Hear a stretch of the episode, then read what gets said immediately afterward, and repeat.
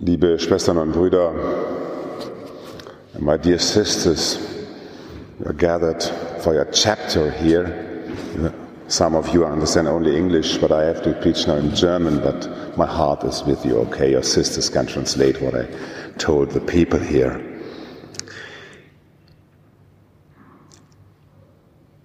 Manchmal, wenn ein Arbeitnehmer nicht so passt in die Betriebsabläufe eines Unternehmens, gibt es am Ende in dem Zeugnis die Bemerkung, er hat sich bemüht, er hat sich bemüht, seine Aufgabe gut zu erfüllen. Das heißt dann im Klartext, der hat es einfach nicht gebracht. Er hat sich bemüht. Der Evangelist Lukas als therapeutischer Evangelist, die Tradition sagt, er ist Arzt, der Evangelist Lukas beschäftigt sich mit bemühten Menschen, mit Menschen, die sich anstrengen, es gut zu machen. Am letzten Sonntag der Gesetzeslehrer. Meister, was muss ich tun, um das ewige Leben zu erhalten? Sehr bemüht, dieser Kamerad. Er möchte alles gut machen. Das, was er gelernt hat, möchte er einsetzen und mit diesen Werkzeugen einen Schritt weiterkommen. Jesus schaut ihn an, so erzählt Lukas, und dann erzählt er ihm eine Geschichte, die vom barmherzigen Samariter, das war letzten Sonntag. Der Gesetzeslehrer denkt, aber Jesus berührt sein Herz. The teacher is thinking and Jesus touches his heart. Last Sunday. Heute kehrt Jesus ein bei Maria und Martha und schon wieder so eine bemühte. Sie nimmt Jesus gastlich auf, wie es sich im Orient gehört, einen Gast ordentlich aufnehmen, die Geschichte von Abraham ist ja die berühmte Gastfreundschaftsgeschichte. Man weiß, was zu tun ist, wo sind die Löffel, wo sind die Gabeln, Teller auf den Tisch stellen. Es muss ordentlich alles laufen. Sehr bemüht. Da ist diese Martha und der Gesetzeslehrer. Lukas stellt sie in seinem Evangelium sozusagen hintereinander uns vor. Und auch hier in dieser Situation reagiert Jesus vollkommen anders. Die Maria setzt sich ihm zu Füßen und geht auf seine Bedürfnisse ein. Sie wissen, der heilige Franziskus hat uns Brüdern beigebracht, dass wir Jesus, obwohl er der Sohn Gottes ist, dass wir ihn sehen als jemanden, der etwas braucht, Jesus kommt als Bettler. Er ist nicht nur der König der Herrlichkeit, der arme Jesus. Jesus braucht etwas, aber er braucht, bevor er essen und trinken kann, eine Gelegenheit, sein Herz auszuschütten. Und Maria behandelt ihn therapeutisch. Sie setzt sich ihm zu Füßen und lässt ihn erst einmal reden. Und manche von Ihnen wissen das, da kommt ein Besuch und fängt schon an zu reden, bevor man überhaupt ein Wort gesagt hat. Das ist schon auch mühsam. Aber wovon das Herz voll ist, davon fließt der Mund über. Vielleicht hat Jesus ihr erzählt von diesem Gesetzeslehrer und von dieser Situation.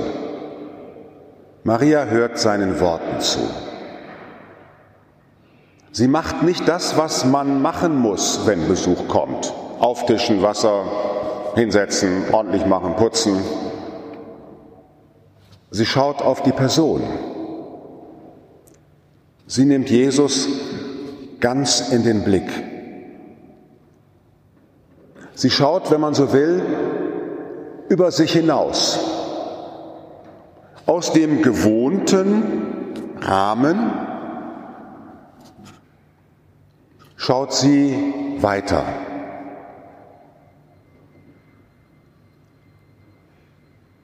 Lukas verkündet, dass Jesus von Gott gesandt wurde, um uns genau dazu Mut zu machen.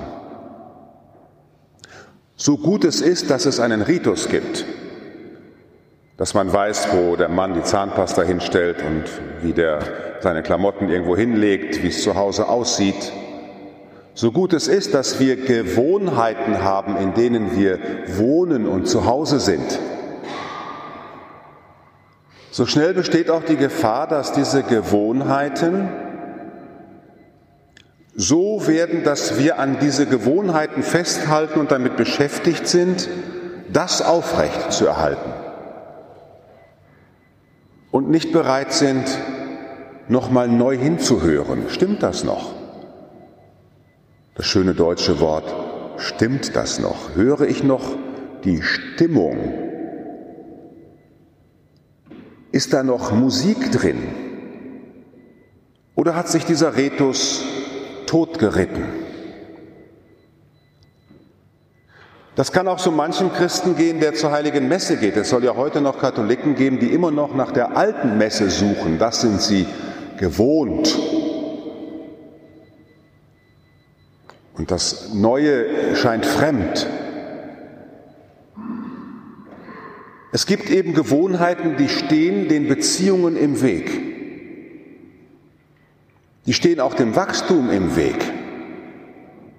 Auch dem Selbstwachstum. Man hat sich etwas angewöhnt und kann nur schlecht davon loslassen.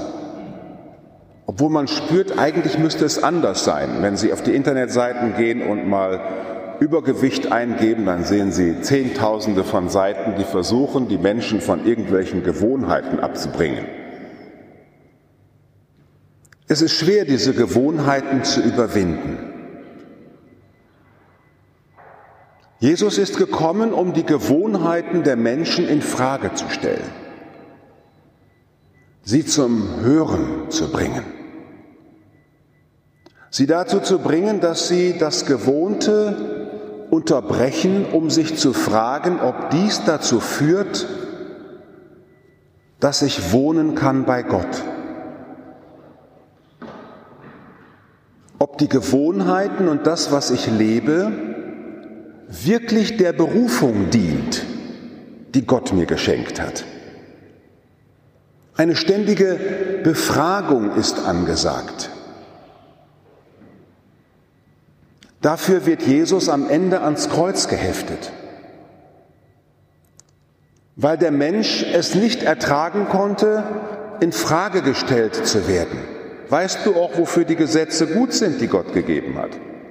Der hat die nicht gegeben, damit du dich daran hältst, sondern der hat sie dir gegeben, damit du die Welt in seinem Namen weiter bewegst. Der hat sie dir nicht gegeben, damit du mit dem Gesetzbuch in der Hand dass du dann zwischen dir und den Menschen hältst, durch die Welt läufst, sondern das Gesetz soll dich anleiten, dein Herz zu erweitern und empathisch zu werden, einfühlsam für das, wozu die Situation dich ruft. Das Gleichnis vom barmherzigen Samariter ist da das Beispiel dafür. Und die Martha, die sich zu Füßen Jesu setzt, tut das, was Gott in diesem Jesus von Nazareth tut. Er setzt sich uns zu Füßen, wenn er bei uns zu Gast ist. Das ist für viele Christen schwer auszuhalten. Man möchte ja, dass der sofort alles besser macht. Wenn wir eine Krankheit haben, wenn die Kirche in eine Krise kommt, wenn das Leben nicht mehr so geht, wie es war, dass Jesus mit seinem Werkzeugkasten kommt und mal eben ein bisschen repariert und dann wird wieder alles so wie vorher. Nein, er setzt sich uns zu Füßen. Er ist bei dir und hilft dir ganz anders, als du es erwartest. Er wird schöpferisch tätig im Zuhören. Er wird schöpferisch tätig im langen Zuhören und macht uns schöpferisch, indem er uns befähigt, es ihm gleich zu tun, ihm zuzuhören. Das kontemplative Ordensleben, das in der Maria eine Urform sah, ist ja nicht nur, dass wir auf Gott hören, sondern in der Kontemplation ist es ja auch so, dass er uns hören kann und uns wegholt von unserem Beschäftigtsein. Denn wenn mal Leerlauf ist, und es gibt ja Leute, die können einfach keinen Urlaub machen, die arbeiten auch im Urlaub jeden Tag ihren Urlaub ab, sind angestrengt in der Erholung, kommen ganz gestresst aus dem Urlaub wieder, weil sie da alles erleben wollten, was sie sich vorgestellt haben. In diesen Freiphasen will auch Gott so bei uns sein, dass wir uns bei ihm erholen können. Rainer Maria Rilke hat ein Gedicht gedichtet, das vielleicht ganz von diesem Evangelium herkommt und von dieser Fähigkeit und dem Charisma, Gast sein zu können. Maria ist zu Gast bei Jesus. Denn das ist auch so ein Witz, Lukas ist ja ein guter Erzähler, ein Witz in diesem Evangelium. Der Gast Jesu wird zum Gastgeber Mariens. Schenkt ihr Aufmerksamkeit bringt sie in ein neues Hören. Rainer Maria Rilke dichtet Rast, Gast sein einmal. Nicht immer selbst seine Wünsche bewirten mit kärglicher Kost. Nicht immer feindlich nach allem fassen. Einmal alles geschehen lassen und wissen, was geschieht, ist gut. Einmal Rast. Gast sein einmal. Nicht immer selbst seine Wünsche bewirten mit kärglicher Kost. Nicht immer feindlich nach allem fassen. Einmal alles geschehen lassen und wissen, was geschieht, ist gut.